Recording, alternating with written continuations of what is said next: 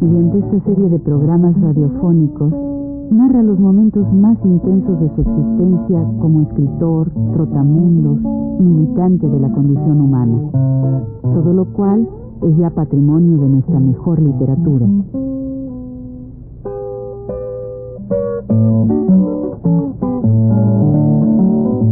Con ustedes, Juan de la Cabada. Buenas tardes. Pues en este periodo de convalecencia, después de aquella operación de apendicitis que había sufrido en el hospital, y de mi huida, pudiéramos decir, de, la, de, mi casa, de la casa donde vivía con Benita, pues siempre quedan, eh, la vida se reducía entonces a, pues, a caminar un poquito por ahí, por ese, por ese barrio, ¿verdad? Todas esas partes de allí de, portales, dar una vuelta, caminar por ahí.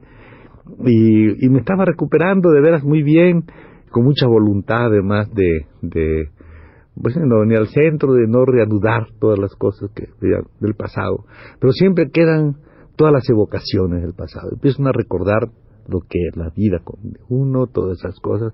Y yo recordaba cómo, para cambiarme de casa, y ya dije, cambiarme de la colonia obrera a la colonia esta de los doctores, tuve que hacer muchos trabajos, incluso hasta, no sé si ustedes alguna vez lo han hecho, un individuo me encargó una vez que yo le hiciera estas, estas mm, cartillas de lotería.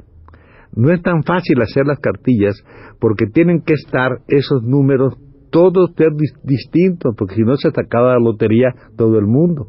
No, hay que hacerlos y que no, no coincida que ninguno de ellos se repita. Por ejemplo, los que van los, los que van lateral, lateral, los que van corridos, los que van de abajo arriba, los que van diagonal, todos ellos tienen que ser completamente diferentes. Yo los llegué a hacer para una lotería en Tasco, me acuerdo muy bien y me pagaron dinero por eso, ¿verdad? Ah, pero lo que uno tiene que hacer es terrible. Ahorraba yo hasta las planillas. Me venía en esos días de lluvia terrible a pie desde el centro hasta la colonia obrera en la noche y a mí jamás me tocó nadie. Nunca nadie se metió conmigo, nunca me asaltaron, nunca nada. Y tengo que decir que yo soy una persona que me acuesto tarde, ¿verdad? Me iba hasta allá a pie y toda esa cosa. Pero lo hacía con mucho gusto para, para esta, para esta cosa, ¿no? Y, y bueno, pero después de eso un día me encontré con un amigo mío muy querido que vive aún y que se llama Chano Urueta, ¿verdad? Chano Urueta. Yo había vivido con él en Tasco. No sé si conté que tenía yo un caballo que se llamaba el Quien Anday, porque en la noche el caballo venía, ¿quién andáis? Decíamos, y era él, era tonto. Y ahora he tenido que se llamaba el Chucho, y tuvimos una vida muy bonita por allá en esos tiempos, y después de eso íbamos a su casa, y en la calle San Francisco, y nos podíamos a jugar lotería, sin dinero ninguno de los dos, pero jugábamos este, esto, esto que se llama ruleta, un millón de pesos en la ruleta, tal, y hacíamos cálculos así, cómo se puede un hombre nunca perder en la ruleta, todas esas cosas que hacíamos, pero de pura broma. Y un buen día llegó a mi casa y me dijo, este, no llegó a mi casa, lo encontré en la calle, allá por esa, por esas calles de, del centro, por San Juan de Letrán, por ahí, nos saludaban con mucho gusto y me dice, voy a hacer una película, mano, voy a hacer el escándalo de Alarcón, de Alarcón oye, hermano, ¿no, ¿no conoces tú un enano? Me dice, un enano, pero que no sea profesional, un enano así, un enano común y corriente, un enano. Yo tengo un amigo, me dicen el chaparrito, pero es enano, ¿quieres verlo?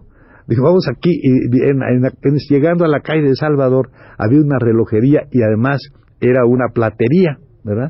Y era platero este cuate.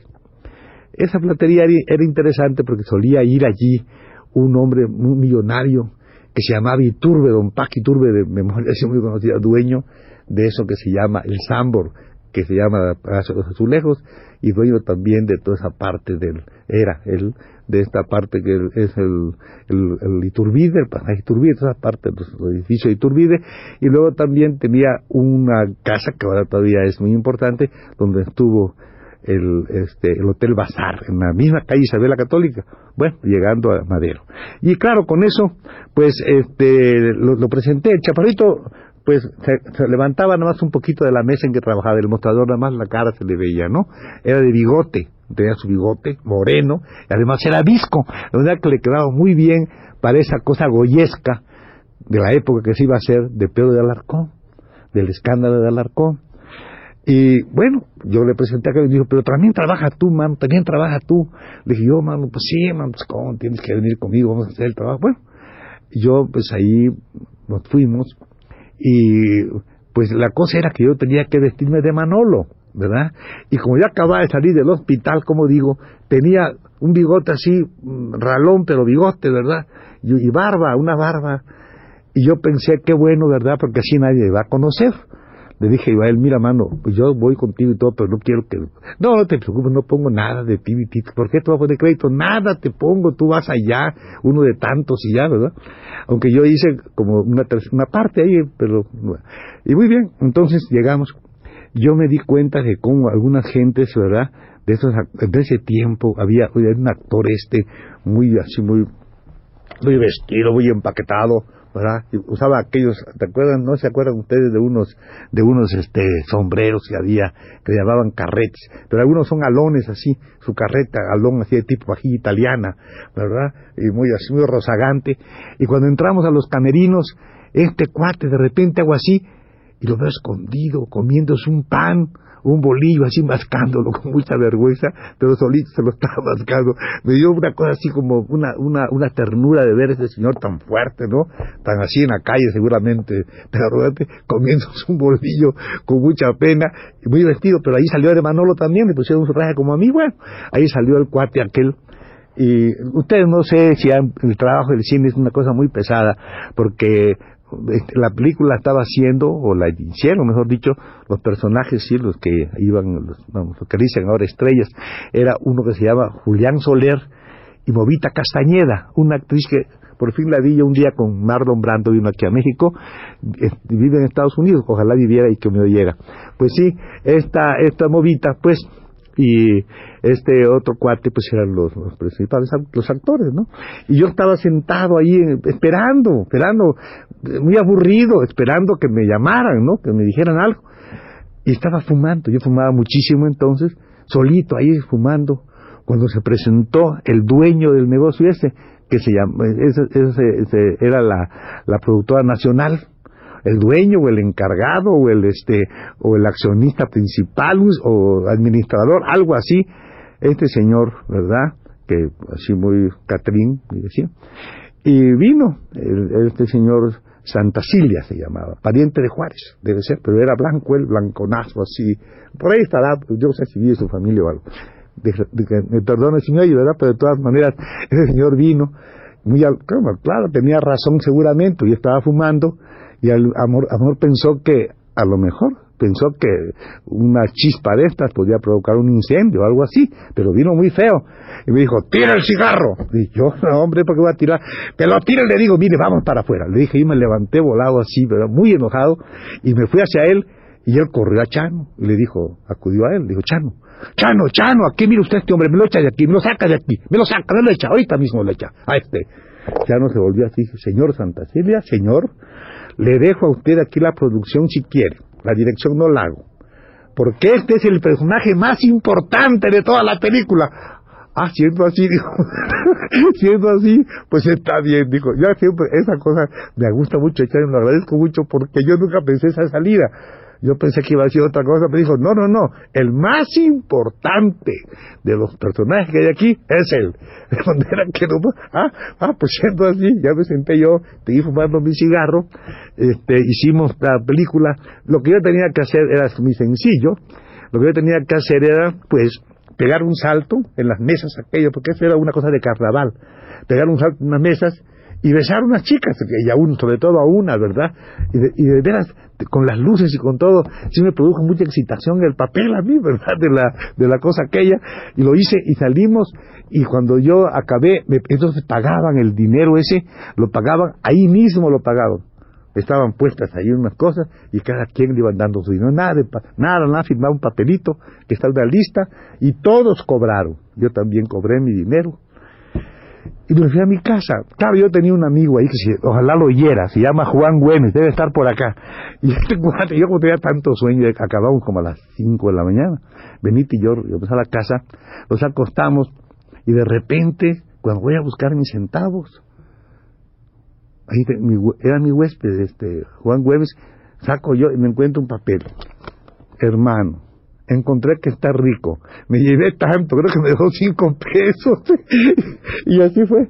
Entonces le dije a yo mucho coraje. A mí me dio risa, porque realmente cosas de amigos, pero a ella sí le dio coraje, contaba con ese dinero, ¿verdad? Contábamos con eso. Cuento yo esas cosas porque las estaba yo evocando ahí en la convalecencia, en esos tiempos en que me estaba yo recuperando de esta cosa. Pues sí, por fin, este, ya, ya seguimos con eso, y sale la película. Yo había pensado que, que, nadie me iba a conocer, porque naturalmente lo había hecho por todo, y además con este traje pantalón corto, medias, este, cosas de estas, de estas mm, alpargatas, como, como así, ¿verdad? Como para bailar la jota o algo así, este, y todo eso. Y cuando sale autobús, te vimos en el cine, te vimos en la película, yo estaba muy abochornado, porque todos me conocieron. Es una cosa terrible. Bueno, entonces se me ocurrió escribir el primer argumento de cine que yo escribí, para Chano, que dice todavía, dice, pregúntale, verás, dice que era muy bueno, pero nadie lo quiso.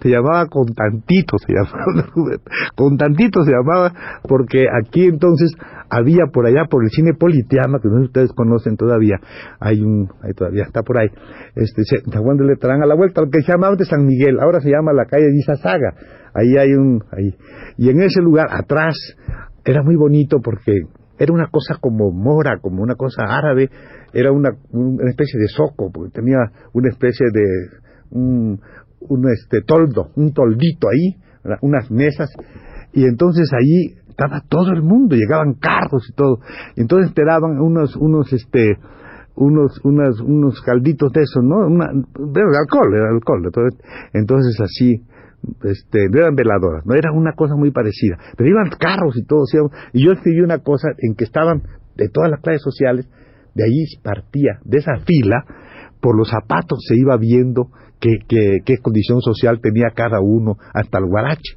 De ahí se desarrollaban esos en el, y era, se pedía, tú pedías, te vamos, una canelita, con tantito, y te daban la señora, te daba tu alcoholazo. Entonces eso era más o menos lo que era la película con tantito, pero me la pagaron, pero nunca se hizo. Nacho Echano me dijo que era muy buena, que era muy buena, pero nunca se hizo.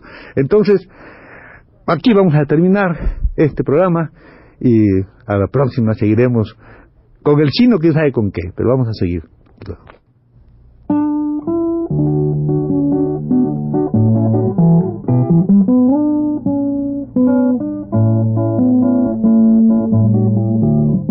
Radio Universidad presentó Recuento Vivo.